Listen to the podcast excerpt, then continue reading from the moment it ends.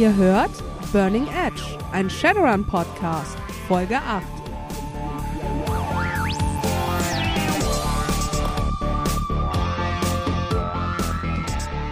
Herzlich willkommen zu unserer achten Episode Spielleitern für Anfänger. Ich bin Sister Panic. Und ich bin Chaos. Bevor wir zum Thema weitergehen, kommen hier erst einmal die News.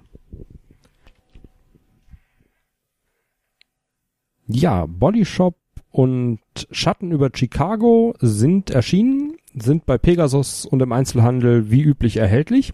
Und bevor wir mit den News aufhören, machen wir noch einen kleinen Hüpfer über den Teich zu Catalyst, die jetzt auf Zurufen vieler, vieler Spieler eine Neuauflage von alten Shadowrun-Romanen gestartet haben. Und äh, die beginnen mit der Secrets of Power Trilogie, Never Deal with a Dragon, Choose Your Enemy Carefully und Find Your Own Truth das die erste in sich geschlossene Shadowrun Bücher Romantrilogie ist. Da geht's um einen Renraku Sarari-Mann, der ähm, im Laufe des ersten Bandes aufgrund von No Spoilers. Ich spoiler nur ganz den Anfang aufgrund von äh, dunklen Machenschaften in die Schatten abdriftet und dann da seinen, seinen Weg quasi unter den, den Shadowrunnern der 2050er in Seattle sucht. Großartige Bücher kann ich jedem Shadowrun-Fan nur wärmstens ans Herz legen, sind bei Catalyst zu einem relativ günstigen Preis als äh, EPUB und Mobi-Format erhältlich findet man da auf der Homepage und bei Amazon, Barnes Nobles, Drive-Thru-RPG und bei Battlecore.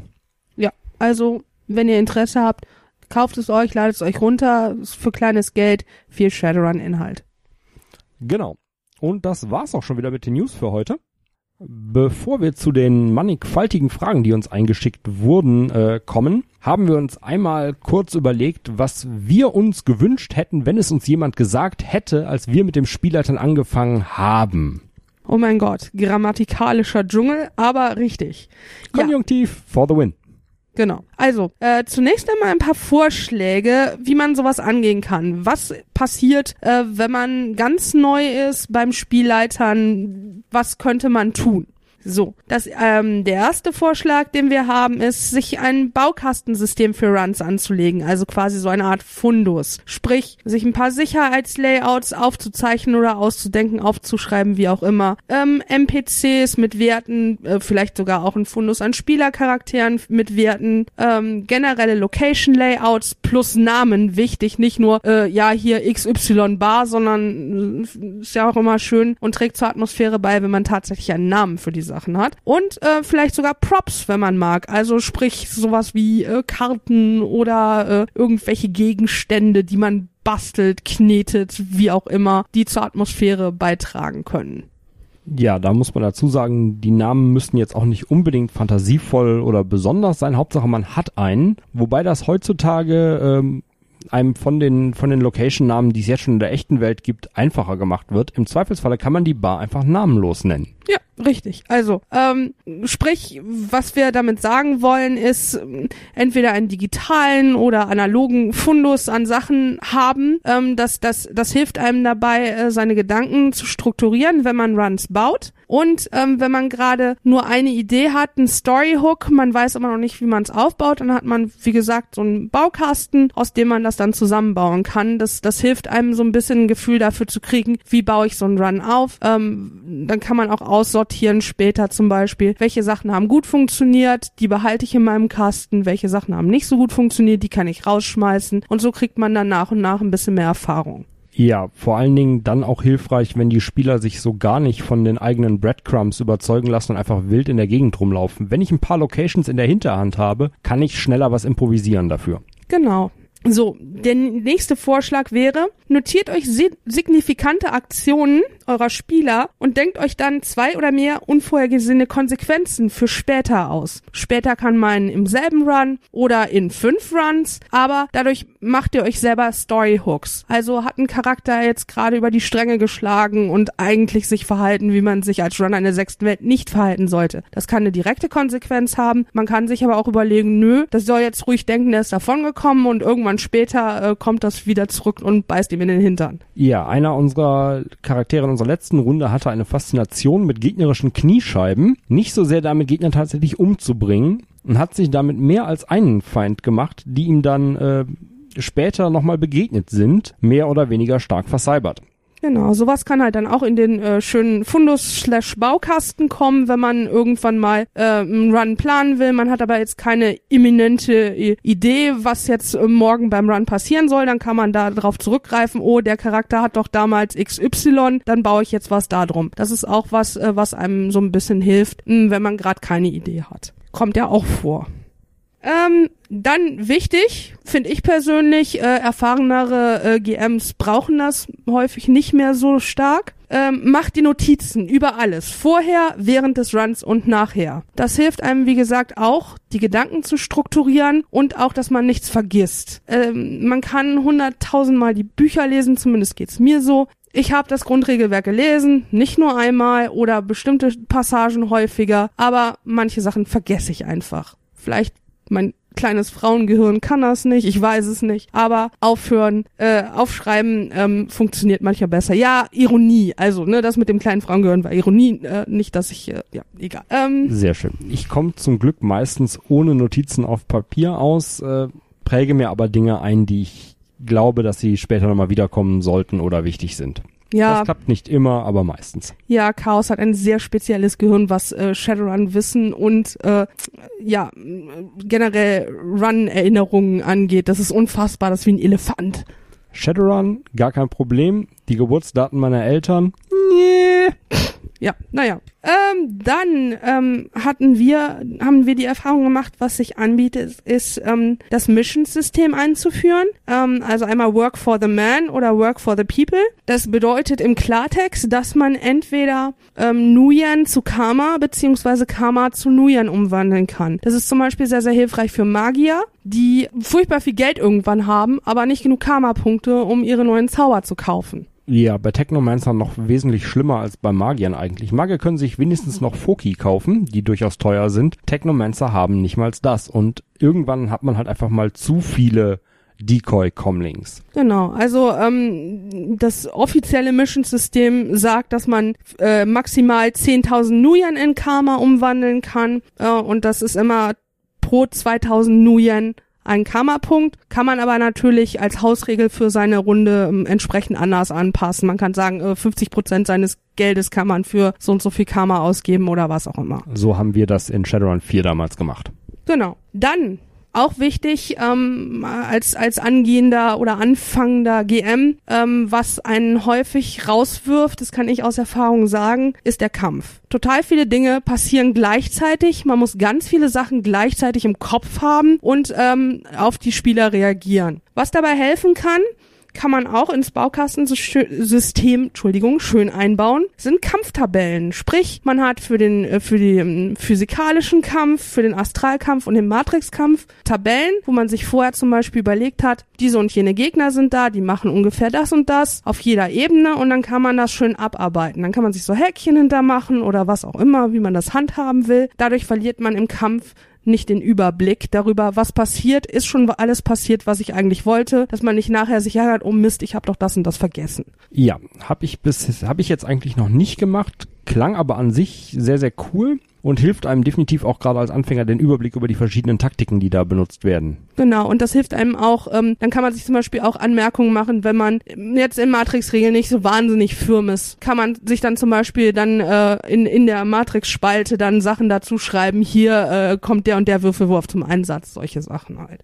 Ähm, dann, was man machen kann, was total legitim ist, gerade als neuer Spielleiter, ist, dass man die Spielerressourcen ähm, limitiert. Das heißt, dass man sagt, wir spielen jetzt erstmal nur nach dem Grundbuch. Es gibt zwar schon XY Zusatzbücher, ich bin aber noch nicht dazu gekommen, die zu lesen, beziehungsweise habe mir die noch nicht angeschafft, was auch immer. Ähm, wenn die ähm, Spieler dann ankommen, ja, aber ich möchte hier XY Waffe oder das und das, die und die Cyberware aus dem äh, Zusatzbuch, dann kann man auch einfach sagen, nee, tut mir leid, jetzt gerade noch nicht, vielleicht später. Ja, halte ich für komplett legitim und es ist vor allen Dingen dann eine sehr, sehr große Hilfe, wenn man mit einer Gruppe spielt, wo manche noch neu sind, manche schon länger dabei. Die, die schon länger dabei sind, denen fällt es leichter, sich in die Bücher einzuarbeiten, weil sie einfach die, die Methoden schon gewöhnt sind und sich so die Riesenunterschiede bei den Möglichkeiten gibt's halt zwischen vier und fünf zum Beispiel jetzt nicht. Für Anfänger ist das dann oft erschlagend, wenn die da sitzen und mit dem Grundregelwerk, dem Schattengrimoire, dem Bodyshop, dem Schl Schattenläufer und so weiter zugeschmissen werden, direkt am Anfang. Ähm, da ist es einfacher für alle Beteiligten erstmal zu sagen, gut, wir spielen jetzt mal drei, vier Runden nur nach Grundregelwerk und fangen dann an, zusätzliche Regeln und Ausrüstung reinzunehmen. Genau. Man kann natürlich auch einfach sagen, ja, Ausrüstung aus den zusätzlichen Büchern ist drin, Regeln aber nicht. Also wie alles bei Shadowrun, das ist euch total freigestellt. Ist wie gesagt nur ein Vorschlag, wie man sich selber, wenn man anfängt, das ein bisschen einfacher machen kann. Ähm, unser letzter Vorschlag in dem Sinne ist erstmal auch, ähm, benutze eigene Charakterideen und setze diese um. Einmal ähm, kann man zum Beispiel, das habe ich ja eben schon erwähnt, wenn man für seinen Fundus NPCs mit Werten ähm, anlegt, da kann man seine eigenen Ideen einfließen lassen. Und was halt auch schön ist, wenn man ein Packen äh, fertiger Spielercharaktere hat, wenn zum Beispiel, keine Ahnung, man hat einen Gastspieler da, der in absehbarer Zeit nicht nochmal mitspielt, aber heute dabei ist, weiß ich nicht, die Freundin von jemandem oder der Kumpel oder was auch immer, der wollte sich das jetzt auch mal ansehen. Und mm, dann kann man ein Packen haben von fertigen Charakteren, die ähm, auch durchaus crazy Ideen sein können, wie äh, das ist der Pimp oder äh, das ist der äh, seltsame XY. Ähm, so kommt man auch dazu, weiterhin kreativ zu sein im Charakterbau und wird ein bisschen fitter da drin, was ähm, Regeln angeht. Und ähm, ja, das hilft. Ja, es ist vor allen Dingen dann wichtig, wenn man als Spieler sonst nicht so viele Charaktere selber baut, weil man immer der Spielleiter ist, hat man so ein besseres Gefühl für die Charaktererschaffung an sich, weil die nur zu lesen ist oft nicht alles wenn man es ein paar Mal gemacht hat, geht das wesentlich flüssiger und das hilft einem wiederum dabei, den Spielern zu helfen. Ja, und auch zu erklären, äh, was könnte man optimieren, ähm, was, was wäre vielleicht ähm, anders ein bisschen ähm, interessanter auch. Ja, ähm, dann haben wir jetzt ein paar Top-Tipps für euch. Das sind die, die wir für besonders wichtig gehalten haben. Ja, das, das eine der wichtigen Sachen ist, finde einfach deinen eigenen Stil. Wir haben jetzt ein paar Vorschläge gemacht, wie man rangehen kann, sind aber überhaupt keine absoluten Sachen. So, ähm, das ist zum Beispiel, bist du eher jemand, der äh, wie Chaos hier einfach alles im Kopf behalten kann. Der liest das zweimal und fertig. So. Ähm, oder bist du eher jemand wie ich, der gerne alles aufschreibt? Oder bist du eine Mischung aus beidem? Erzählst du viel, liest du Sachen vor? Das ist alles abhängig von deinem Stil als Spielleiter und ist dir auch völlig freigestellt. Genau. Ich habe das ein paar Mal versucht mit Notizen und für manche Sachen, gerade wenn ich größere Listen von irgendwas brauche, mache ich mir auch Notizen, aber meistens sind die mir nachher mehr im Weg. Dann suche ich da drin Dinge, die ich nicht mehr wiederfinde, so wie ich sie haben wollte und generell bin ich, bin ich äh, fließender, wenn ich keine Notizen habe, an denen ich mich festklammern kann. Dadurch zwinge ich mich selber auch, mir die Sachen zu merken. Ja, ja ähm, ich benutze gerne Marker und farbige Stifte und sowas, naja, egal. Ähm, unser zweiter Top-Tipp ist, ähm, übernehme ruhig, auch während du spielst, die guten Ideen deiner Spieler und äh, baue diese direkt ein, beziehungsweise schreibe die, sie dir auf für ein anderes Mal. Sprich, äh, da hast du wieder irgendwelche Storyhooks für deinen Baukasten oder du hast dir vorher was ausgedacht und naja, hast gedacht, pff, das können wir jetzt so spielen und die Spieler kommen auf total abgefahrene Ideen. Dann tust du so, als wäre es deine gewesen, als hätten sie genau das erraten, ähm, was du dir ja schon von langer Hand vorher überlegt hast. Das hat den doppelten Vorteil, dass das deine vielleicht in dem Falle nur mittelmäßigen Ideen ausgleichen kann und es gibt den Spielern das Gefühl, dass sie genau richtig getroffen haben. Ja, das ist ein doppeltes Erfolgserlebnis und äh, legitim und wird sehr, sehr viel gemacht. Ja, der wichtige Punkt dabei ist es den Spielern nachher nie zu sagen, welche ihrer Ideen man genommen hat. Genau. Ähm, der nächste Tipp ist ähm, ganz, ganz, ganz elementar. Stell vorher fest, in welchem Stil die Gruppe spielen will. Du kannst noch so eine schön ausgearbeitete erzählerische Kampagne ähm, haben, wenn du irgendwelche Powergamer hast, die nur Sachen totwürfeln wollen, dann ist das alles für einen Hintern. Wobei das mit den Powergamern halt genauso legitim ist. Wenn da alle Spaß dran haben, kann man das machen. Dann Richtig, halt das war nicht abwertend Wachen gemeint. mit den dicksten Waffen und dann dürfen die die Todtaktiken. Ja, das richtig. Also das war jetzt nicht abwertend gemeint. An alle Powergamer da draußen, ich habe auch schon gepowergamed. So. Ähm, also das Wichtige ist festzustellen, sind das sind die Leute in der Gruppe, möchten die eher mechanisch vorgehen, sprich wir möchten planen, wir möchten ähm, unsere Charaktere möglichst nach Zahlen und Punkten optimieren, wir möchten über Regeln diskutieren, solche Sachen. Oder sind wir eher Rollenspieler? Möchten wir das ausspielen, so dass das genaue Würfeln und das alles, ja, das kommt irgendwann, aber eigentlich möchten wir ja zusammen eine Geschichte erzählen. Das ist aber total wichtig, dass es vorher klar ist und festgelegt wird und dass man miteinander kommuniziert, was man möchte. Genau. Erfahrungsgemäß sind da die Gruppen, die meisten Gruppen irgendwo in der Mitte zwischen den beiden Extremen angesiedelt. Ja, dann ähm, auch ein wichtiger Top-Tipp, äh, der scheint sehr ähm, obvious, aber trotzdem, kenn die Regeln gut. Ähm, und oder habe Notizen zu den Regeln. Denn du bist im Zweifel der Ansprechpartner für deine Spieler beziehungsweise der Schiedsrichter in Regelfragen. Das heißt, du solltest zumindest die Ausstrahlung haben, dass du weißt, was du tust. Genau. Da gibt es als Unterpunkt die 30-Sekunden-Regel. Wenn du dir bei einer Regel nicht sicher bist, wende nicht mehr als 30 Sekunden auf, um die, um die offizielle Regel zu finden. Danach triffst du eine Entscheidung und vertagst das Nachgucken auf nach dem Run. Und bis zum Ende des Runs ist das dann die Regel. Das muss man als Meister einfach so durchsetzen, sonst kommt man irgendwann nie weiter. Es sei denn, ne, äh, die, äh, der Tipp vorher tritt ein und du hast eine Gruppe, die totalen Spaß daran haben, drei Stunden über eine bestimmte Regel zu diskutieren. Wenn das euer Ding ist, go ahead ganz wirklich, ganz ehrlich, ähm, jeder kann machen, was er möchte, aber das muss natürlich vorher festgelegt sein. Wenn dann einer ist, der die ganze Zeit nur über Regeln diskutiert, aber alle anderen möchten eigentlich im Abenteuer weiterkommen, kann man das auch entsprechend freundlich und zwischenmenschlich kommunizieren, dass das jetzt ein bisschen stört oder dass man das eigentlich anders möchte. Ganz wichtig, Kommunikation, ne, generell. Und dann der letzte Top-Tipp, hab für alle was zu tun. Ja, es gibt Sachen, die sind eher kampflastiger, es gibt Sachen, die sind matrixlastig und so weiter, aber generell ist es einfach blöd, wenn dauernd äh, nur drei von fünf Spielern was zu tun haben und die anderen zwei da sitzen und Däumchen drehen und zugucken und vielleicht mal eine Kamera ausschalten oder den Geist aus, ausnocken und das war's dann. Das ist halt blöd. Ja, der Umkehrschluss ist, hab nichts zu tun für Leute, die nicht dabei sind. Wenn dein Decker an dem Abend verhindert ist, schick entweder ein NPC mit und handwave dessen Erfolge oder lass die Sachen, die dafür nötig sind, einfach raus. Ähm, und ansonsten gib den Leuten, wie gesagt, was zu tun. Das geht inzwischen immer. Im Zweifelsfalle haben die Gegner plötzlich auch einen Decker dabei, der im Kampf anfängt, den Straßensamurai zu hacken und dann muss der eigene Decker den abwehren und hat was zu tun den ganzen Kampf über. Genau, und hier hilft, wie eben in den Vorschlägen äh, gesagt, zum Beispiel eine Kampftabelle. Dass man sich vorher schon mal überlegt hat, aha, hier ist Kampf, Gibt es was für die äh, normalen äh, physischen Kämpfer zu tun? Gibt es was für die Magier zu tun? Gibt es was für die Matrix-Leute zu tun?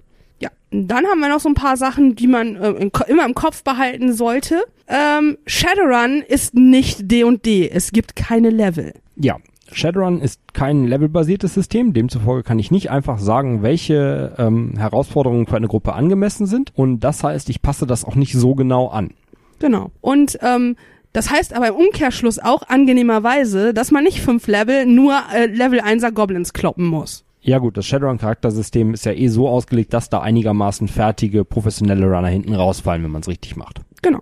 So, das zweite, was man auch im Kopf behalten sollte, Spielercharaktere können nicht sterben, ohne dass die Spieler das zulassen. Deswegen auch der Titel unserer Sendung Burning Edge. Ja, Dieselbe Regel gibt's für viele andere Rollenspiele, wo es halt heißt, der Meister soll keine Charaktere umbringen, ohne das mit dem Spieler abgesprochen zu haben. Bei Shadowrun ist das ein bisschen anders.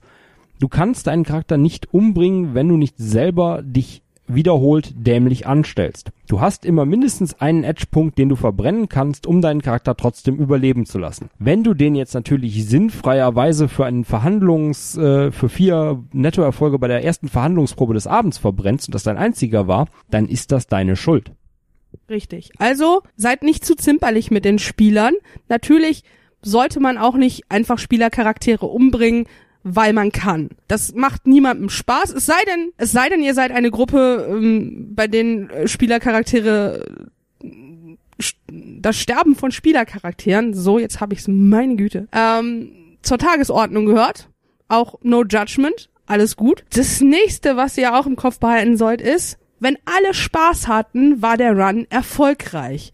Egal, ob es nach eurem Plan als GM gelaufen ist oder nicht, wenn nachher alle zufrieden sind, einschließlich des GMs, dann war der Abend super. Selbst wenn ihr im Grunde genommen den ganzen Abend mit einem Kampf verbracht habt und zwischendurch die Kampfregeln komplett neu durchgelesen habt, solange alle da Spaß dran haben, ist es egal. Ihr hattet Spaß, der Abend war erfolgreich. Das ist der Hauptgrund des Rollenspielens. Wir versuchen uns zu unterhalten.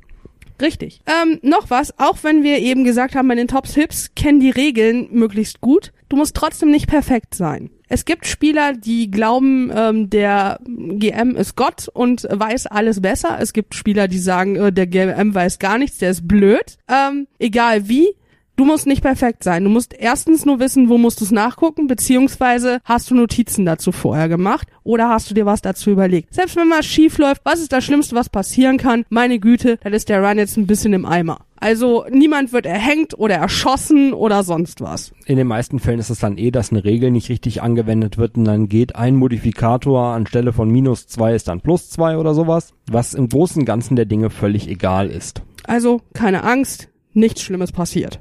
Ähm, dann noch eine wichtige Handreichung. In gegebenen Situationen können Würfelwürfe vom Meister ignoriert werden. Also nicht Spielerwürfelwürfe, sondern die Meisterwürfelwürfe. Ja, wenn man also plötzlich feststellt, dass man das Ganze ungefähr geplant hat, dass es herausfordernd ist und die der gegnerische Straßensamurai würde mit dem ersten Schuss äh, den Magier aus den aus den Schuhen fetzen, dann kann man das so ein bisschen abdämpfen, weil ähm, mit der alle sollen Spaß haben Regel keiner hat Spaß dran, nur bewusstlos rumzuliegen.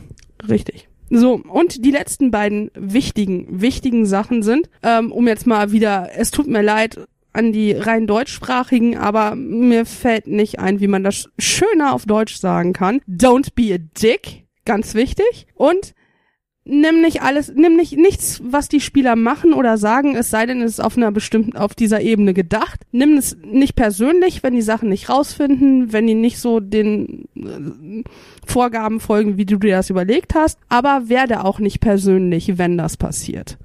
Großer Fehler, den man machen kann, ist es, ähm, Out-of-Character-Probleme in-game lösen zu wollen und umgekehrt. Wenn mir also der Spieler vorher auf die Nerven ging, sollte ich das nicht am Charakter auslassen und wenn mir der Charakter im Run auf die Nerven geht, sollte ich das nicht am Spieler auslassen.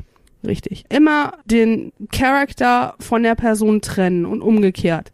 Wenn es Probleme zwischenmenschlicher Art gibt, versucht das immer auf eine ruhige, sachliche, zwischenmenschliche Art zu besprechen. Das ist das A und O, denn denkt immer daran, ihr seid Leute, die sich zusammengefunden haben, die Spaß haben wollen, die zusammen eine Geschichte erzählen wollen und Sachen erleben wollen. Wenn es dann irgendwann ausatmet in Beleidigungen, dann ist das Ziel des Abends nicht erfüllt und das muss einfach nicht sein. Ja. Das waren jetzt unsere Pro-Tipps zum Spielleitern. Ähm, ihr habt bestimmt eigene Tipps. Lasst uns die in den Kommentaren wissen. Wir wollen immer wissen, was wir ausgelassen haben, beziehungsweise was andere besser oder anders machen als wir. Und damit gehen wir über zu den vielfältigen, mannigfaltigen Plethora an Fragen.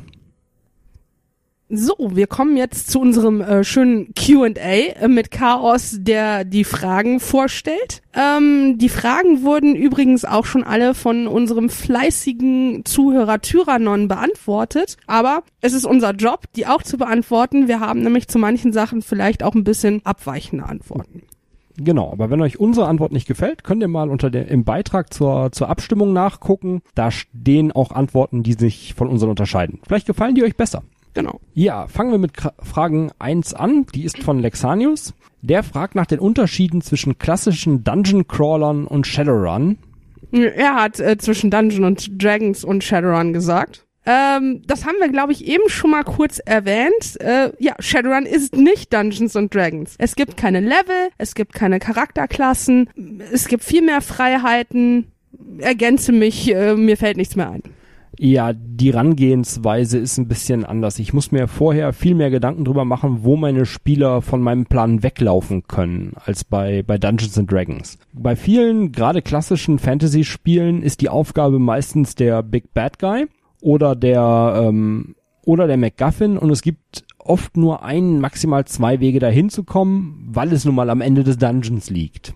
Ja, es ist leider tragischerweise auch wenn es eine sehr reiche Welt ist und sehr viel ähm, Erzählungen gibt und sehr viel drumherum an Lore bei Dungeons and Dragons, aber leider hat Munchkin da doch recht. Geh in den Dungeon, erlege das Monster, nimm dir die Schätze. Das ist halt das Grundprinzip. Ich sehe die Fantasy-Fans jetzt schon Sturm laufen, aber wer nicht Drachen und Pistolen hat, braucht hier einfach gar nicht erst auftauchen. Ah, jetzt sei doch nicht so. Na Zur gut. nächsten Frage. Ja, Frage Nummer zwei, auch von Lexanius. Ähm, wie handhaben wir erzählerische Einlagen im relativ regellastigen Shadowrun und äh, wie kriegen wir es hin, cinematische Kämpfe zu bauen und kriegen wir das überhaupt hin? Hm, lass mich das von hinten aufrollen. Also cinematische Kämpfe sind relativ selten. Hm, wir haben uns aber überlegt, das kann man hinkriegen, indem man selber das als Spielleiter anregt. Also die Handlungen der NPCs auch entsprechend beschreibt. Nicht nur äh, hier der dritte von rechts schießt jetzt, sondern ähm, der so und so mit der äh, grünen Rüstung wirft sich dramatisch hinter die Deckung und schießt dann. Also sowas. Wenn man das schon anregt als Spielleiter, Spielleiter, ähm, dann ähm, gibt man den Anstoß dazu, dass die Spieler das dann vielleicht auch machen und da etwas beschreibender und rollenspiellastiger werden. Genau, vieles von dem Cinematischen kommt halt dadurch, dass alle ihre Aktionen tatsächlich beschreiben. Die Würfel geben nur das Endergebnis vor, nicht was genau passiert, um dahin zu kommen. Genau. Und dann erzählerische Einlagen, ähm, das kann man auch als Spielleiter anregen, indem man das selber macht, also immer mit gutem Vorbild vorher, vorausgeht. Ähm, das, das führt tatsächlich häufig dazu, dass die Spieler das selber auch machen. Und wenn man ein bisschen ähm, ähm, Rollenspiel faulere Spieler, dann kann man das anregen, indem man mal für gutes Rollenspiel zum Beispiel Bonuskarma gibt. Gerade bei den Power Gamern führt das dann zu wahnsinnig guten Ergebnissen, was Rollenspiel angeht. Es ist erstaunlich, was man mit Bonuskarma alles erreichen kann. So, die nächsten Fragen kommen von Big Slam. Die erste ist, wie schreibt ihr Runs und Geschichten in Shadowrun? Dazu muss ich sagen, mh, bisher noch gar nicht. Ich persönlich. Ähm, ich habe aber ein paar Ideen, wie ich es machen würde. Ähm, ich, ich persönlich würde halt hingehen und ähm, mir eine grobe Geschichte überlegen und Stichpunkte schreiben und die dann während des Runs ähm, so on the fly ausschmücken. Ja, das ist so ein bisschen ähnlich, wie ich das mache. Ich denke mir die Runs tatsächlich vorher aus, meistens so eine Woche im Voraus. Äh, ich fange mit ein oder zwei coolen Situationen an, die mir irgendwie gefallen. Sei es, dass mir das, das Magic MacGuffin, das gesucht werden muss, besonders gefällt oder irgendein bestimmtes Zusammentreffen von Persönlichkeiten oder auch eine, eine bestimmte Handlung, die ich erreichen will. Und dann handle ich mich daran rückwärts die einzelnen Punkte der Handlung entlang, bis ich am Anfang angekommen bin, wo die Charaktere den Auftrag erhalten oder den, den Hinweis, den sie da brauchen. Also sprich, Chaos geht es so an, er überlegt sich was Cooles und baut den Run drumherum. Also stellt euch das so vor, ein Film wird ja normalerweise, es gibt Ausnahmen, aber normalerweise wird der ja auch nicht so gedreht, wie man den dann nachher im Schnitt sieht. Das heißt, man muss nicht anfangen mit, ja, die Spieler gehen zum Johnson, da passiert das und das und dann machen die das und das und bla bla bla, sondern man fängt an, man überlegt sich eine, eine coole zentrale Sache und, und, und fängt dann an, das irgendwie aufzubauen und nachher schaltet man das dann in die entsprechend richtige Reihenfolge. Also so ist unsere Herangehensweise, ist auch nicht so das Ende aller Tage, also. Genau, da wird es auch andere Methoden geben, das zu machen. Äh, noch eine Frage von Big Slam. Wie bindet ihr Charakterhintergründe im Spiel ein? Ja, das kommt immer drauf an. Also wir haben das schon häufiger gemacht. Ähm, ich würde das gar nicht so pauschal sagen, dass man das immer machen muss. Wenn das so ein mehr oder weniger uninspirierter Charakterhintergrund ist, weil es ein neuer Spieler ist, der jetzt noch nicht so die Ideen hat oder weil das ein schnell gebauter Charakter ist, was auch immer, da muss man jetzt nicht erwähnen oder das noch groß einbauen. Wenn man aber einen Charakter hat, der einen super coolen Hintergrund hat, dann kann man diesen Hintergrund tatsächlich auch zum Beispiel als Storyhook für einen eigenen Run benutzen oder für mehrere Runs. Ja, äh, kann man auch sehr schön über Connections machen, die ja oft auch irgendwie mit dem, die müssen ja mit dem Charakter irgendwie verbandelt sein. Ähm, dann kann man, wenn der Charakter auf eine Connection zurückfällt, den direkt mal darauf hinweisen, dass die dafür einen Gefallen in die andere Richtung haben will und kann das darüber bauen. Oder in ähm, viele Vor- und Nachteile bieten sich für sowas an. Also es gibt ähm, Hangout to Dry, wo die Mafia hinter einem her ist, oder in den, den Schuldner und den Dependent die Leute, die vom Charakter abhängig sind, weil sie das Geld brauchen, weil es irgendwie noch Kinder sind oder so. Das hatten wir in einer Runde, da hatte unser Decker seine Freundin, die in einem äh, relativ teuren Privatkrankenhaus im Koma lag und er musste immer die, die das Geld dafür abdrücken und irgendwann hat jemand seine Überweisungen gecancelt und da gab es dann eine weitere Geschichte darüber, wie er dafür sorgt, dass sie nicht einfach so abgeschoben wird jetzt. Ja, also wie ihr seht, ähm, man kann die Charakterhintergründe sehr gut einbauen. Ähm, man muss es nicht machen, aber es wäre schade um die ähm, ganze kreative Arbeit, die eure Spieler leisten, wenn man es überhaupt gar nicht machen würde. Genau, man sollte es natürlich auch nicht ähm, übers Knie brechen, nur weil er einen Hintergrund hat, muss der nicht eingebaut werden, aber wenn es passt, sollte man es zur Hilfe ziehen. So, noch eine Frage von Big Slam. Wie lebt ihr damit, dass die Spieler nur die Spitze des Eisbergs mitbekommen? Lasst es mich so sagen.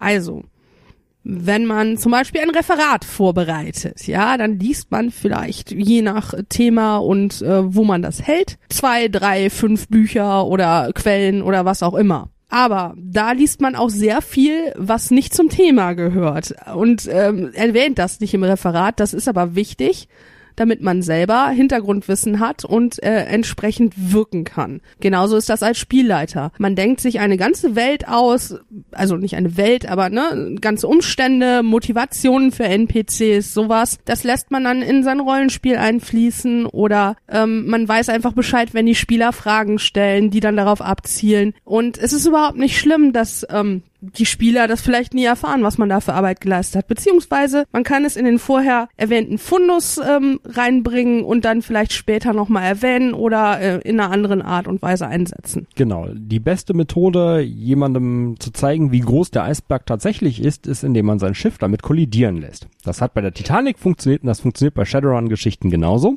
Ähm, wenn die Spieler sich überhaupt nicht für die Hintergrundgeschichte irgendwie interessieren und da einfach drüber wegbügeln, dann kann die zurückkommen und sie in den Hintern beißen. Die Details muss man sich da natürlich überlegen, es sollten nicht zu in den Haaren hergezogen sein, aber die meisten Geschichten im Shadowrun-Universum bieten irgendwo ähm, einen Anhaltspunkt dafür, dass nochmal was zurückkommen kann. Ja, also ähm, es mag manchmal ärgerlich sein, wenn die Spieler halt einfach nur straightforward, ja, ich will jetzt hier was erschießen oder ich will mich da irgendwo reinschleichen und mir ist egal, warum jetzt XY irgendwie äh, was macht oder ähm, die überhaupt gar nicht auf die Idee kommen, den Penner an der Ecke zu befragen, obwohl man sich ja eigentlich ausgedacht hat, dass der total viele Informationen hat oder was auch immer.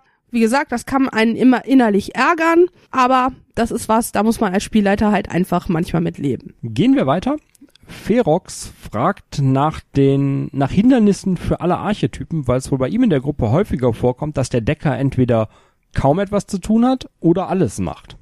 Hm, ja, da verweise ich auch wieder äh, auf diese grandiose Idee der Kampftabelle. Genau da für sowas ist es da, dass man sich vorher zurechtlegen kann, dass jeder gleich viel zu tun hat. Weil manchmal ist es hilfreich, wenn man das auf einem Blatt oder wie auch immer sieht, zusammen. Ähm, dann kann man nämlich feststellen, uh, hier ist ja nur der Decker dran und die anderen machen überhaupt nichts. Da muss ich mir noch was überlegen. Ja, und also wo wir beim Beispiel Decker sind, es ist immer relativ simpel, den mit einzubinden. Ähm, wenn es dann zum Kampf kommt, ist da einfach ein gegnerischer Decker bei, der versucht, den Straßensamurai zu hacken und der eigene Decker muss das verhindern. Das Ganze kann man analog äh, mit Magiern machen oder theoretisch auch mit einem Face, der versucht, jemanden abzulenken, während im Hintergrund irgendwelche Dinge passieren. Man muss manchmal ein bisschen gucken, aber es ist eigentlich immer möglich, noch was Zusätzliches einzubauen, was die anderen auch irgendwie beschäftigt. Ja, und jetzt rein technisch, wenn man jetzt gerade ähm, im Kampf ist. Ich weiß, als, als GM ist es wahnsinnig schwierig, weil alles gleichzeitig passiert, beziehungsweise ähm, man das Gefühl hat, oh Gott, der will jetzt was von mir, der will jetzt was von mir und was hat der jetzt nochmal gesagt und überhaupt.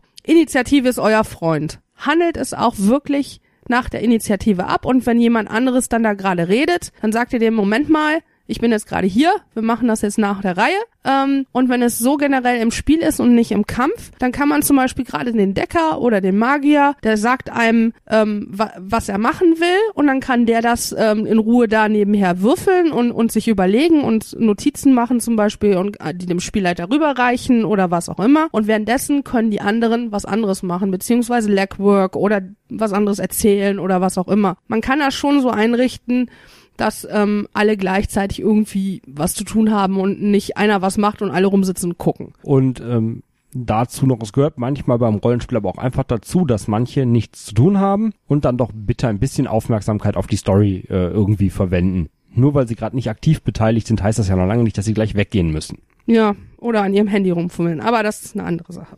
Ja, so, die nächsten Fragen alle von King of Grey. Die erste ist, ob wir, ob sich bei uns Strukturen eingebürgert haben, wie zum Beispiel, dass die Spieler Tagebucheinträge an den Meister schreiben und damit man einen Einblick in die, in, den, in das interne Leben des Charakters kriegen und man im Gegenzug dafür irgendwie Bonus-Edge vergibt oder so.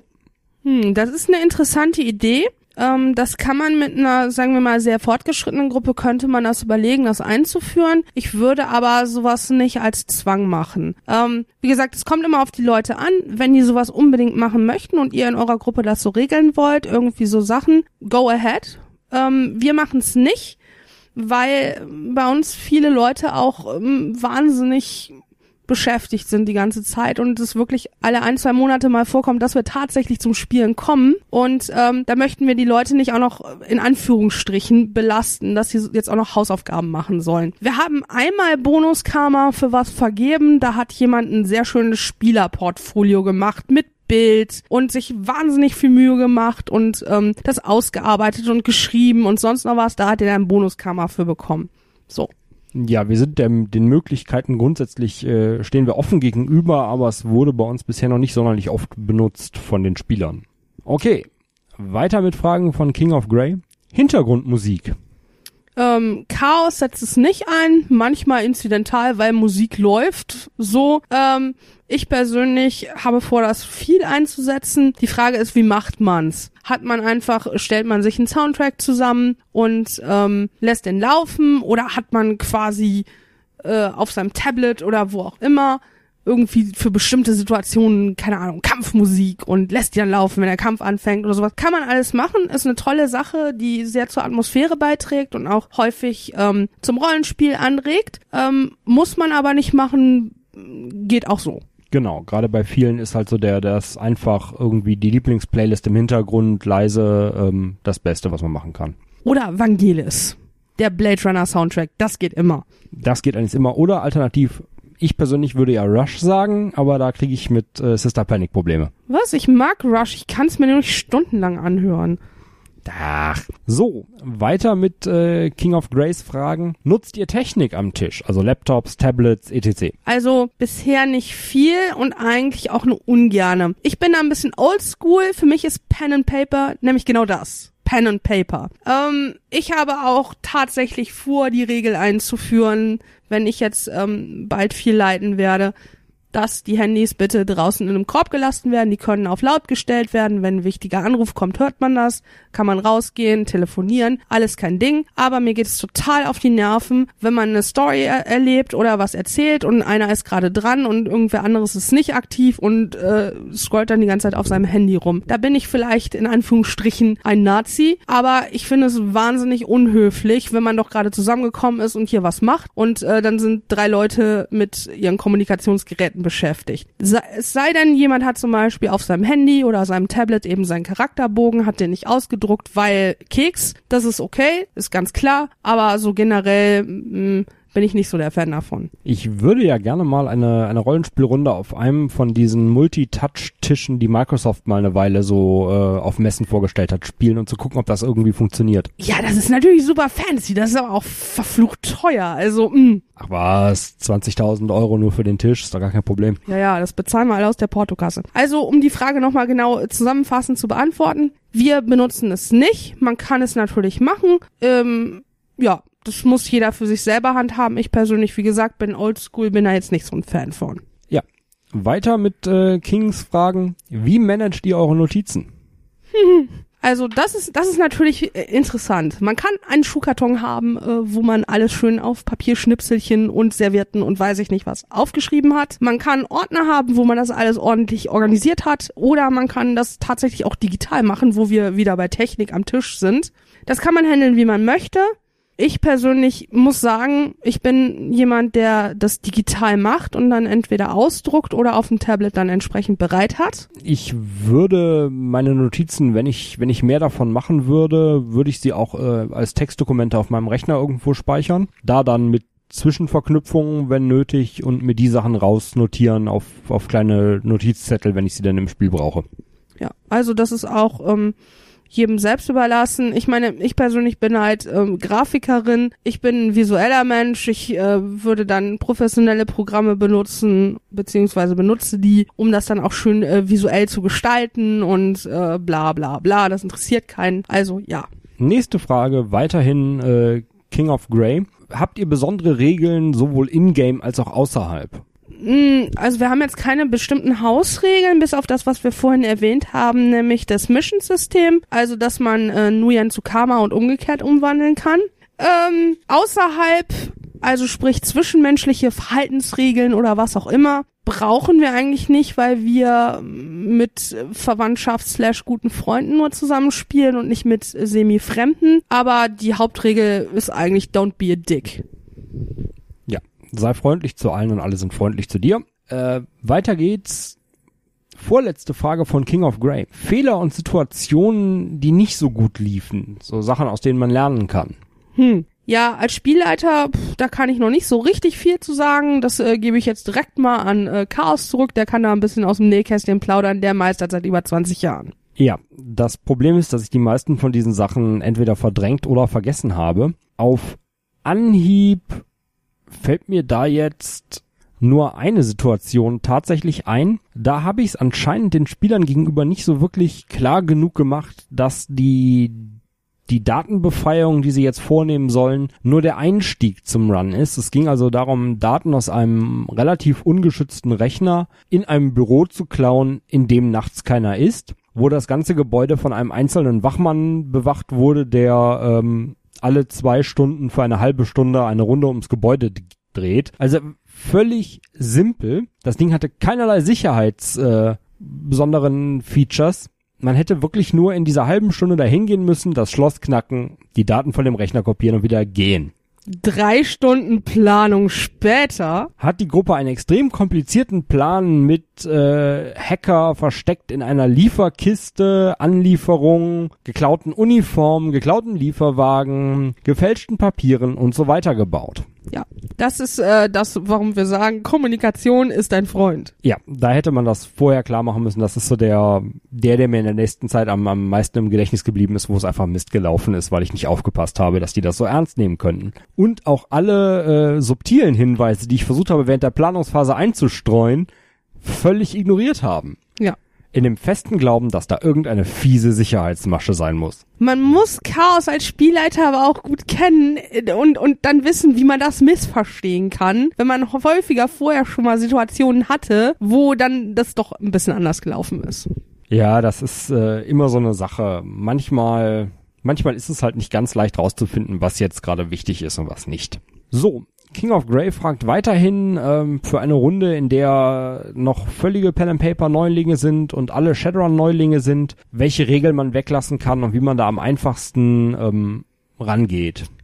Also da würde ich sagen, google einfach mal Schnellstartregeln Shadowrun. Dann bekommst du mehr oder weniger als ersten Hit von Pegasus eine PDF, ähm, die frei legal verfügbar ist, ähm, wo tatsächlich Schnellstartregeln sind. Das heißt, da sind grundlegende Hintergründe, da sind vereinfachte Regeln, da sind Erklärungen zur Welt drin, zur, zur Magie, zur Matrix, da sind Beispielcharaktere, ganz einfache und ein sehr einfacher Einstiegsrun. Das kann man jedem nur ans Herz legen, wenn man mit einer kompletten Anfängergruppe, eine selbst eingeschlossen, ähm, direkt mal losspielen will, ohne erstmal das ganze Grundregelwerk durchzuackern. Wunderbar, macht das einmal. Genau, die sind extrem vereinfacht, die Regeln sind aber nah genug am Original dran, dass man von denen sich dann weiterentwickeln kann. Man spielt also diesen, diesen Einstiegsrun, der da drin ist, dann vielleicht ein paar eigene und danach führt man halt nach und nach die, die normalen Grundregeln aus dem Kernregelwerk ein und wenn man sich damit sicher fühlt, kann man dann die Zusatzregeln aus den zusätzlichen Büchern reinholen. Ähm, wir stellen das, ähm, den Link dann auch nochmal in die Show Notes, ähm, damit ihr direkt dahin finden könnt. Ja, die nächsten Fragen kommen von Duke. Der fragt als erstes nach den Vorlesestellen in Abenteuern. Ich glaube, sie heißen in den deutschen Abenteuern Sag's ihnen ins Gesicht. Genau. Liest man die vor oder umschreibt man die Sachen oder wie handhabt man das? Also, ähm, wenn ihr noch zur Schule geht oder in der Uni seid oder im Job irgendwo mal in einer äh, Vortragssitzung wart, Vorlesen ist immer eine schlechte Idee. Es sei denn, ihr seid wahnsinnig talentierte äh, Vorleser und könntet eigentlich Audiobücher aufnehmen. Das ist die große Ausnahme. Ansonsten lest es euch durch, macht euch Notizen und beschreibt es in euren eigenen Worten. Das macht es immer lebendiger und mehr Spaß zum Zuhören. Wenn ihr es nur ablest, dann schlafen die Leute ein. Spätestens nach zwei Minuten ist die Aufmerksamkeit komplett weg. Genau, weil man eh aufpassen muss, dass da einfach manchmal Sachen drin sind, die auf die momentane Gruppe, mit der man spielt, einfach nicht zutreffen und dann muss man die raussortieren und das ist äh, unterbricht einem Redefluss. Generell ist es besser, man liest sich die zwei, dreimal durch und umschreibt es dann mit eigenen Worten, da kann man es besser anpassen. Genau. Und es macht es interessanter und ähm, man kann auch Blickkontakt halten und ja, überhaupt, es ist lebendiger. Bitte, wenn, wie gesagt, wenn ihr keine begabten Vorleser seid, lasst es einfach, erzählt es so. Wenn ihr was vergesst, wissen die Spieler eh nicht. Ende. Weiter geht's mit Fragen von Duke. Wie geht ihr damit um, wenn es zwischen Spielern und Spielleitern unterschiedliche Vorstellungen zu bestimmten Aspekten der sechsten Welt gibt? Welche Meinung gilt dann? Die des Spielleiters, die des Spielers, beide? Ausdiskutieren? es spricht überhaupt nichts dagegen, bevor man überhaupt den allerersten Run spielt, sich mal komplett als Gruppe zusammenzusetzen und darüber zu sprechen, wie man sich die sechste Welt denn nun vorstellt.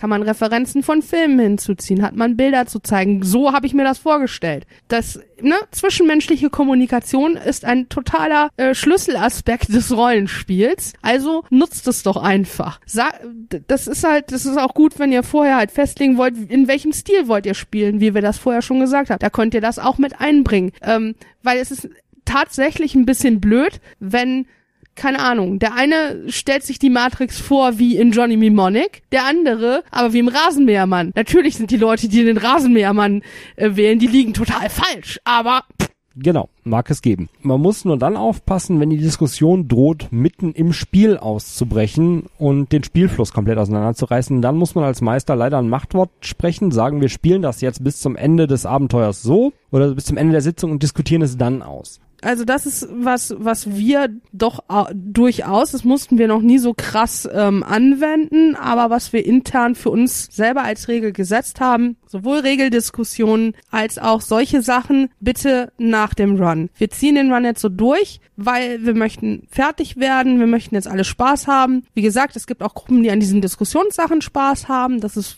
vollkommen legitim und ist auch euch überlassen. Aber wir persönlich handeln es so, dass wir äh, ausladende Diskussionen für nach dem Run oder beziehungsweise zwischen den Runs ähm, ansetzen. Genau. Nächste Frage, weiterhin von Duke. Wie geht ihr mit Spielern um, die spannende Szenen immer wieder mit Witzen oder Sprüchen unterbrechen? Ja, auch hier wieder Kommunikation, also gute zwischenmenschliche Kommunikation auf einer ähm, freundlichen und ähm, sachlichen Ebene ist euer Freund. Ähm, wenn es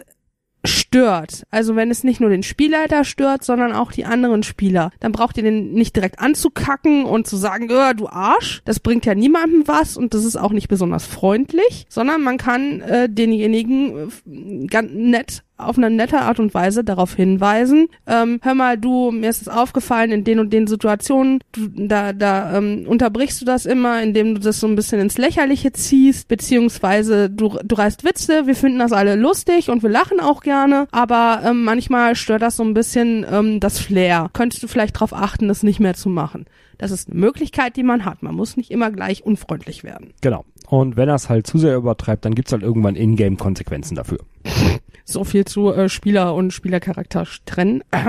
Ach joi, wo ist denn der, Sp der Spaß daran, Spieler zu sein, wenn man nicht ab und zu mal Leute umbringen darf?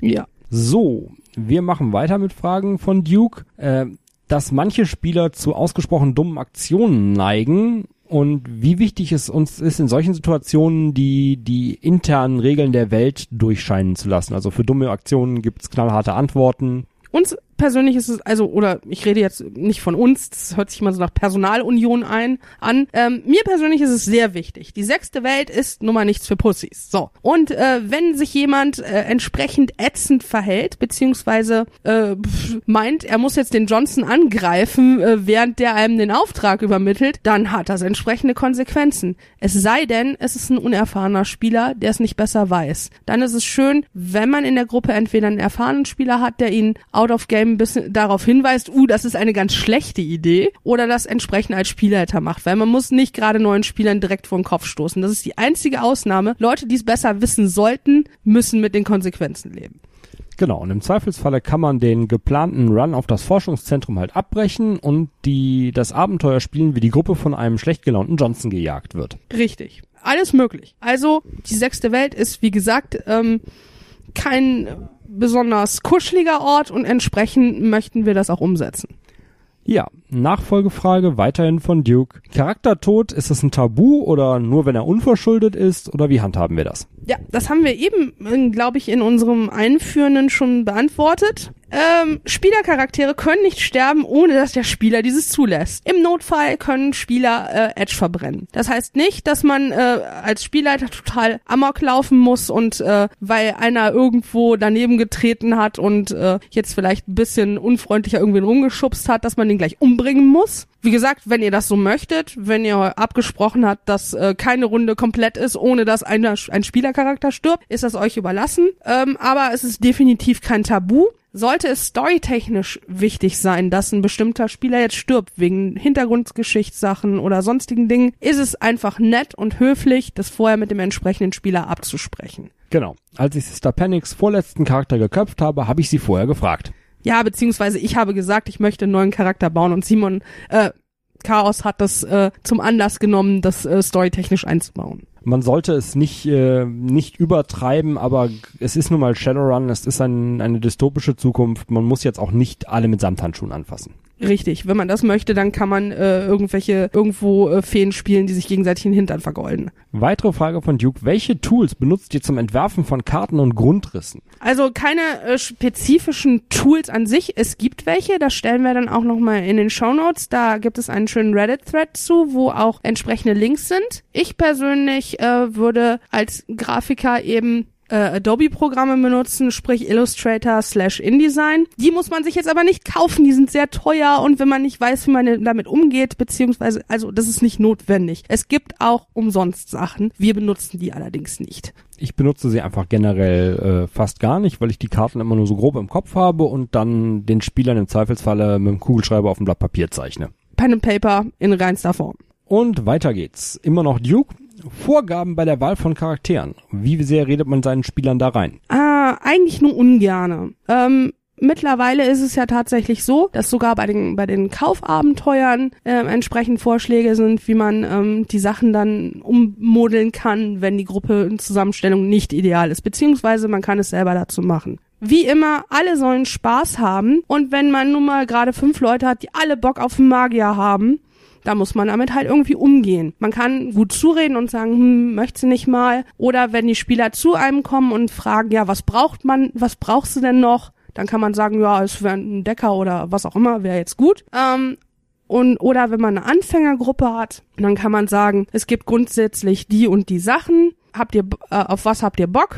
So, aber wir würden niemals jemanden dazu zwingen, so, du musst jetzt einen Decker spielen, weil die Gruppe noch einen braucht, weil das ist einfach nicht zuträglich. Die Leute spielen Charaktere immer besser, die sie auch gerne spielen wollen. Da habe ich nicht wirklich was hinzuzufügen, deswegen gehe ich direkt zur nächsten Frage über. Weiterhin von Duke. Äh, Drohnen und Geister, werden die vom Spielleiter gesteuert oder vom Spieler? Tja, das ist so eine Sache. Ich würde sagen, eher vom Spielleiter Grundsätzlich sehe ich das ähnlich. Ich lasse also den Spieler, äh, wie sein Charakter in-game der Drohne oder dem Geist Befehle gibt, äh, aussprechen und lege dann als Spielleiter fest, welche Aktionen der Geist die Drohne genau durchführt lasse aber den Spieler dafür würfeln. Ja, beziehungsweise man könnte es so handeln, je spezifischer der Befehl ist, den der Spieler an die Drohne oder den Geist gibt, desto mehr Einfluss hat er dann direkt darauf. Je vager er das formuliert, desto mehr liegt es beim Spielleiter, das zu entscheiden. Ja. Gerade Geister und Drohnen müssen dann aber auch äh, Logik respektive Pilotenwurffertigkeiten äh, Würfe Würfe machen, wenn die Befehle zu kompliziert werden, damit die die verstehen. So, weiter geht's immer noch Duke. Vor- und Nachteile von offenem Würfeln. Sagt man den Spielern, wie viel Schaden ein NPC genau erlitten hat? Hm. Ja, das ist so eine Sache. Äh, wir hatten ja im Anfangsteil ähm, gesagt, dass man äh, in gegebene Situationen Würfelwürfe ignorieren kann, beziehungsweise neu würfeln kann als Meister. Kann man natürlich nur machen, wenn man verdeckt würfelt. So. Ähm, das ist halt seine Vor- und Nachteile. Man kann offen würfeln, wenn die Spieler das unbedingt wollen, weil die sehen wollen, was passiert. Ähm, hat natürlich den Nachteil, dass man dann nicht ein bisschen anpassen kann, wenn jetzt äh, die Spieler haben super Arbeit geleistet und alles läuft nach Plan und es so, würde jetzt einfach nur daran scheitern, dass man einfach eine wahnsinnige Glückssträhne hat äh, oder beziehungsweise die NPCs eine wahnsinnige Glückssträhne mit äh, kritischen Treffern haben. Hm. Da kann man als Spielleiter, möchte man den Leuten dann nicht vor den Kopf stoßen und kann dann sagen, na ja, komm, würfel ich jetzt nochmal neu oder lass den und den Treffer weg oder was auch immer. Andererseits hat es natürlich einen guten Lerneffekt, wenn man den Spielern tatsächlich auch aufzeigt, wie man das Ganze handhabt, weil die damit ja auch die, die Regeln, die dahinter stehen, ein bisschen besser verstehen. Auf Dauer. Genau. Gerade wenn sie es vor, wenn sie noch neu sind oder so. Also das ist so eine einerseits, andererseits Geschmacksgeschichte. Dann, wie viel Schaden hat der NPC erlitten? Na, ist es genau das Gleiche. Man kann also ähm, wir machen es so, beziehungsweise Chaos macht es so, dass er eher so ein bisschen vager beschreibt, so, oh, den hat's jetzt aber ganz gut erwischt oder oh, der hat aber schon was weg oder hm, das hat den gar nicht so, also das hat ihm nicht so richtig viel Schaden gemacht. Dadurch lässt man sich auch immer noch selber ein bisschen Spielraum, ähm, als Spielleiter. Man kann natürlich genaue Werte den Spielern nennen, man kann Prozentzahlen nennen, das ist auch wieder total Geschmackssache. Jetzt hat sich Greed äh, hat uns geschrieben. Er hatte wohl bei seiner letzten, bei seinem letzten Run das Problem, dass er sich bei der Panzerung ein bisschen vertan hat und seine Spieler haben sich nachher beschwert. Und jetzt fragt er, wie man das mit den mit der Stärke von Gegnern beziehungsweise Hindernissen regelt oder mit der Panzerung, wo man, wo man ein Gefühl dafür herkriegt. Also die blöde Antwort ist, das ist Erfahrung. Die gute Antwort ist, ähm, wie kriegt man denn diese Erfahrung? Also man kann sich die äh, vorgefertigten NPCs in den Büchern angucken, wie sind denn die so gelagert. Ähm, man kriegt ja, wenn man selber NPCs baut, dann kann man äh, sich die Spielercharaktere angucken, was haben die denn so an Panzerung und geht äh, von dahin nach oben oder nach unten oder gleich. Und es kommt auch immer auf den Run an, ganz ehrlich. Wenn die Spieler jetzt einen Top-Run haben wollen auf eine ähm, AAA-Facility, dann brauchen die halt nicht zu erwarten, dass da Leute mit drei Panzerungen rumlaufen. Dann ist es einfach so, dann ist es schwer. Wenn es allerdings jetzt ein leicht gesichertes Wachgebäude ist, wo ein, ein alter fetter Wachmann irgendwo hinter einem Tresen sitzt, dann sollte der jetzt nicht gerade gerade 20 Panzerungen haben. Das ist nicht besonders realistisch. Genau. Man, es ist Shadowrun. Man guckt also nicht unbedingt so sehr drauf, was die Charaktere können, sondern was in der Welt Sinn macht an dem Punkt. Man muss es auch nicht übertreiben. Eine relativ simple Methode ist einfach zu gucken, was die eigenen Spieler so haben und das dann so im plus minus drei bis vier Bereich anzusiedeln, je nachdem wie hart der Gegner sein soll. Dasselbe kann man mit Würfelpools machen. Weil wenn die Spieler alle routinemäßig irgendwie 14 Würfel für ihre Angriffe werfen, dann kann es nicht zu schwer für die sein, wenn die Gegner zwischen 10 und auch 14 würfeln. Genau, also wie gesagt, es ist die sechste Welt es ist kein, äh, kein Karneval. Ich meine, wenn man es so anlegen will, dass man ähm, durch alles durchrauscht und einfach nur Sachen totwürfeln will und ein bisschen Casual Spaß haben will, kann man sich natürlich drauf einlassen, wenn die Gruppe das so mag. Ähm, aber grundsätzlich würde ich sagen, Sachen, die inhaltlich sich schwer anfühlen sollen, sollen eben auch das sein. Dazu gab es eine Nachfolgefrage wieder von Duke. Und zwar, soll man die Stärke der Opposition an die Runner anpassen? Das haben wir jetzt gerade schon so ein bisschen mitbeantwortet. Hm. Wir sehen das eigentlich nicht so. Nein, genauso äh, wie wir das auch schon gesagt haben, jetzt zweimal tatsächlich, Shadowrun ist nicht D&D, es gibt keine Level.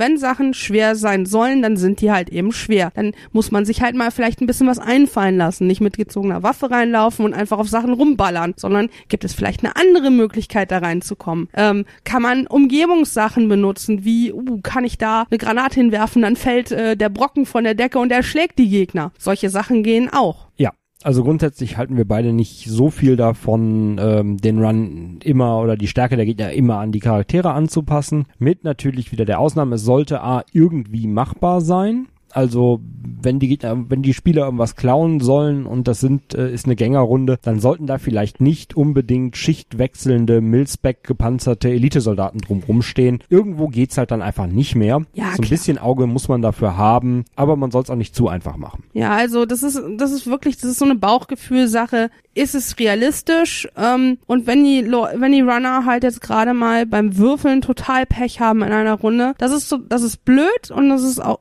demotivierend ein bisschen, aber es kommt halt schon mal vor und dann ist es halt einfach so. Das tut uns total leid, aber naja. Letzte Frage, wieder von Duke. Welche Optionen hat man mit, mit krass unterschiedlichen Spielstilen in der Gruppe? Also wenn jetzt zum Beispiel ähm, drei Rollenspieler und einen krassen Power-Gamer da drin hat. Was macht man dann gerade als unerfahrener Spielleiter? Ja, ich glaube, da haben wir auch schon so ein bisschen in Teilen, in anderen Fragen was zu gesagt. Grundsätzlich ist es so, alle sollen Spaß haben, aber man sollte auch gucken, dass die Mehrheit der Leute Spaß hat. Das heißt, wenn man jetzt drei Leute hat, die total passionierte Rollenspieler sind und denen das Würfelwürfeln und das Charakteroptimieren eigentlich ein bisschen Wumpe ist. Man hat aber einen, meistens ist das der erfahrenste Spieler, der hier äh, möglichst das, das letzte bisschen noch rausholen will, um der geilste Charakter ever zu sein. Dann muss man halt gucken, wie kriegt man den zum Rollenspielen. Und das Zauberwort ist hier, wie wir eben schon gesagt haben, Bonuskarma. Gebt Bonuskarma für Rollenspielen. Dann kann derjenige sich, ohne sich total gezwungen zu fühlen, an das Rollenspielen anpassen und alle sind glücklich. Das ist immer das Einfachste. Oder ähm, Alternativ, man, man drängt den Power Gamer dazu, eine von den, von den Nischenrollen, also Magier oder Decker zu spielen, wo man relativ gut die Herausforderungen für ihn hochschrauben kann, ohne die anderen zu krass zu benachteiligen. Was immer auch sehr gut ist. Also wenn der Decker auf extrem heftige Hosts trifft, die er mit seinen Bonus maximal Würfeln so gerade eben schaffen kann, dann ist er herausgefordert und die anderen werden davon nicht zu sehr benachteiligt. Genau. So, das war jetzt unser äh, großes Q&A zum Spielmeister, äh, zu Spielleitern, Entschuldigung. Wir hoffen, wir konnten eure Fragen zu eurer Zufriedenheit beantworten. Wenn nicht, kommentiert, äh, lasst es uns wissen. Vielleicht äh, machen wir dann nochmal eine Bonusfolge oder was auch immer. Müssen wir uns überlegen. Genau, solange wir Fragen kriegen, gibt's in unseren Folgen auch äh, QA-Abteilungen. Und damit kommen wir zu den Bewohnern der sechsten Welt. Das ist diesmal die Vorstellung einer Stadt in Großfrankfurt. Die Charakterbesprechung zu Miles machen wir dann beim nächsten Mal. Die hat jetzt nicht noch zu, wollten wir jetzt nicht noch zusätzlich reinnehmen und wir dachten uns, dass eine Stadtbeschreibung ein bisschen für die Allgemeinheit äh, hilfreicher ist als eine Charakterbesprechung. Das folgende Dossier über Riedstadt wurde uns von Soika Namu, ich hoffe, ich spreche das richtig aus, ähm, eingeschickt und ich werde euch das jetzt entsprechend vortragen. Riedstadt ist eine vergleichsweise kleine Stadt in Großfrankfurt, wobei sich klein lediglich auf die Einwohnerzahl und nicht auf die Fläche bezieht. Etwa 13 Kilometer westlich von Darmstadt und 18 Kilometer nördlich von Biblis geht es zwischen diesen außerhalb von Großfrankfurt deutlich bekannteren Städten meist unter, obwohl es mit dem Kühkopf, dem größten Naturschutzgebiet, in dem was in der fünften Welt als Hessen bekannt war, der Nervenheilanstalt Philips Hospital, seiner Lage am Rhein und auf dem Rheingraben mit zugehöriger Rheingraben-Drachenlinie äh, sowie genau auf der Grenze zu den Rheinhessen Barons doch einiges zu bieten hat. Einer der Gründe für die Unbekanntheit dieser Gegend ist wahrscheinlich der überproportional große Einfluss, den Arts auf dieses Gebiet hat. Wie kam es dazu? Wie bereits erwähnt, liegt Riedstadt am Rande des Rheinhessen, der Rheinhessen Barons und war somit 2004 nach dem Reaktorunglück in Biblis ebenfalls von der Evakuierung betroffen. Bis 2022 war die Gegend dementsprechend verlassen. Dann wurde von der, den Nervenheilanstalten, die ursprünglich die Patienten des Philips Hospital aufgenommen hatten, ein Projekt gestartet, das mit dem Ziel, eben jenes wieder zu eröffnen, da sie infolge von UGE und Vitas 2 einen signifikanten Zuwachs an Patienten nicht Insassen hatten. Aber nun finde mal einen Sponsor für die Wiederbesiedlung einer Irrenanstalt, die in einem Gebiet steht, das durch den vom Rhein aus Biblis aus angeschwemmten nuklearen Abfall eine toxisch ausgerichtete astrale Domäne entwickelt hat und das in der Nähe eines Naturschutzgebietes steht, von dem niemand weiß, wie es sich seit dem Erwachen verändert hat. Zum Glück oder Unglück, je nachdem, wen man fragt, sah das genau gerade neu umbenannte Arts Technology darin die Möglichkeit, das zu tun, was Arts Technology am besten kann. Öffentlichkeitsarbeit, um sich selbst als die Guten darzustellen. Sie finanzierten dabei nicht nur den Wiederaufbau des Hospitals, sondern den von ganz Riedstadt und des angrenzenden Stockstadts, was bei dieser Gelegenheit in Riedstadt eingegliedert wurde. Diese beinhaltete die Säuberung der Gegend vom noch vorhandenen Fallout, der Erweiterung des Dammes um den Rhein, um weiteres Einschwemmen von nuklearen Abfall zu verhindern, die Renovierung von Supermärkten und deren Belieferung mit Nahrung, die Renovierung des Rathauses im Stadtteil Godelau, natürlich neu gebaut im, im Stile der Aztekenpyramide und dem Errichten einzelner Forschungs- und Beobachtungsanlagen auf dem Kühlkopf. Lediglich beim Thema Sicherheit konnten sie sich nicht gegen den Sternschutz durchsetzen, was mit unter anderem am Bekanntwerden des Skandals um ihr Gobliniden-Heilmittel lag.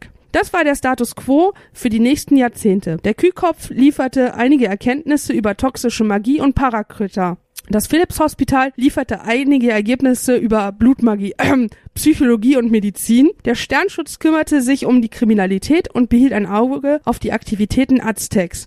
Die Bevölkerungszahl wuchs und die meisten waren zufrieden. Zumindest bis 2064 und dem Crash 2.0. Geschwächt durch das allgemeine Chaos des Crashs und der nachfolgenden Übernahme des Sternschutzes durch den Frankfurter Bankenverein konnte er nicht schnell genug reagieren, als auf mysteriöse Weise eine Familie toxisch erwachter Füchse es irgendwie schaffte, den Rhein, der den Kühlkopf bisher höchst effektiv vom Festland abgetrennt hatte, zu überqueren und im Stadtteil und im Stadtteil Erfelden für Chaos sorgten. Das Sicherheitspersonal von Aztec konnte zum Glück eingreifen und das Versagen des Sternschutzes ausbügeln, bevor Metamenschen zu Schaden kamen. Dann nur noch ein wenig PR-Arbeit und schon gehörte auch Sicher der Sicherheitsvertrag für Riedstadt Arts Technology, wodurch die Stadt effektiv zu einer Arkologie wurde. Seltsamerweise können die Aztec-Forschungseinrichtungen seither sehr viel mehr neue Forschungserfolge melden. Aber das liegt ganz sicher nur an der verbesserten Technik, die mittlerweile auf den Markt gekommen ist. Eine Sache sollte ich noch anmerken, falls ein paar von euch Shadowrunnern mal nach Riedstadt müssen. Euch wird auffallen, dass Riedstadt, anders als die meisten anderen Arkologien, nicht durch Zäune und Mauern abgeriegelt ist. Die normale Stadt kann ohne irgendwelche Kontrollen betreten und verlassen werden. Lediglich das Gelände des Philips-Hospitals wird durch Mauern, Kameras und nicht tödliche Selbstschussanlagen bewacht. Das hat mehrere Gründe.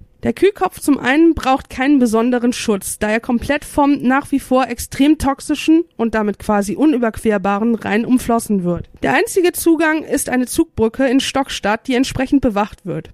Das aktuelle Standardprotokoll, sollte es auf dem Kühlkopf zu irgendwelchen Problemen kommen, ist evakuieren, abriegeln, abwarten, eventuell eingreifen, falls sich die Situation nicht von alleine löst. Der andere Grund, weshalb die meisten Arkologien eingegrenzt sind, das Drinnenhalten der Bewohner wird von Arts Technology ebenfalls auf andere und deutlich subtilere Art gelöst. Ihr werdet dies ganz sicher in keinem Reiseführer lesen und wenn man euch fragt, wisst ihr es auch nicht von mir. Aber unter dem Keller des Verwaltungsgebäudes des Philips Hospitals befindet sich ein Tresor, in dem der Konzern Blutproben aller Riedstädter Bewohner, Mitarbeiter und ein paar anderer besonderer Personen aufbewahrt, die zu speziellen materiellen Verbindungen für Ritualmagie verarbeitet wurden, wodurch es ihnen möglich ist, diese Personen auf verschiedene Weisen am Abhauen oder Wiederkehren hindern zu können. Passt also auf, dass ihr nicht auch dort landet.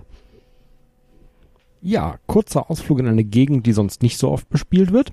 Und bevor wir uns verabschieden, stelle ich jetzt noch kurz die äh, Auswahlmöglichkeiten für das Thema der nächsten Folge vor. Und zwar haben wir da einmal die Charaktererschaffung, Platz zwei aus der, aus der letzten Umfrage, wo wir mal durchgehen, wie man in verschiedenen Systemen einen Charakter erstellt, höchstwahrscheinlich mit Beispielen. Dann haben wir uns entschieden, alternative Locations slash Spielstile aufzunehmen, wo wir mal drüber reden wollen, wo man noch alles Shadowrun spielen kann, außer in Seattle und Berlin und dem Rhein-Ruhr-Megaplex. Also vielleicht Nairobi oder auch äh, komplett andere Kampagnen, wie die, wie die oft erwähnte Doc Wagon oder Lone Star Kampagne. Solche Sachen. Und als drittes Thema schlagen wir mal The Big Ten, die äh, einen kurzen Überblick über die zehn AAA-Megakonzerne und warum die AAA-Megakonzerne sind und was sie sonst noch so machen. Und das war jetzt unsere achte Folge.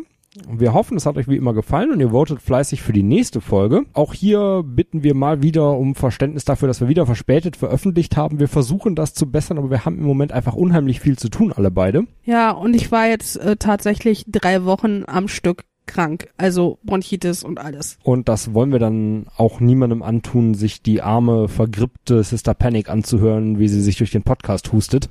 Äh, beziehungsweise, naja, Chaos hätte das machen können mit einer verstellten Stimme, äh, die meinen Part übernimmt. Und ich bin Sister Panic. Äh, das will ja auch keiner. Nein, das wollen wir vermeiden. So, bis zur nächsten Folge könnt ihr uns natürlich Mails schreiben an burningedge at theorder.de oder uns auf www.theorder.de besuchen oder auf unserer Facebook-Seite oder auf Twitter. Wir hören auf alles und antworten auf die meisten Anfragen. Ähm, natürlich wie üblich der Aufruf an unsere iTunes und Podcast.de Zuhörer, uns da doch zu bewerten und zu klicken, weil wenn wir da Bewertungen mal genügend zusammenkriegen, dann finden uns vielleicht auch noch ein paar mehr Leute. Und ja. Ja. Und in diesem Sinne, so long, Chummers, and never cut a deal with a dragon.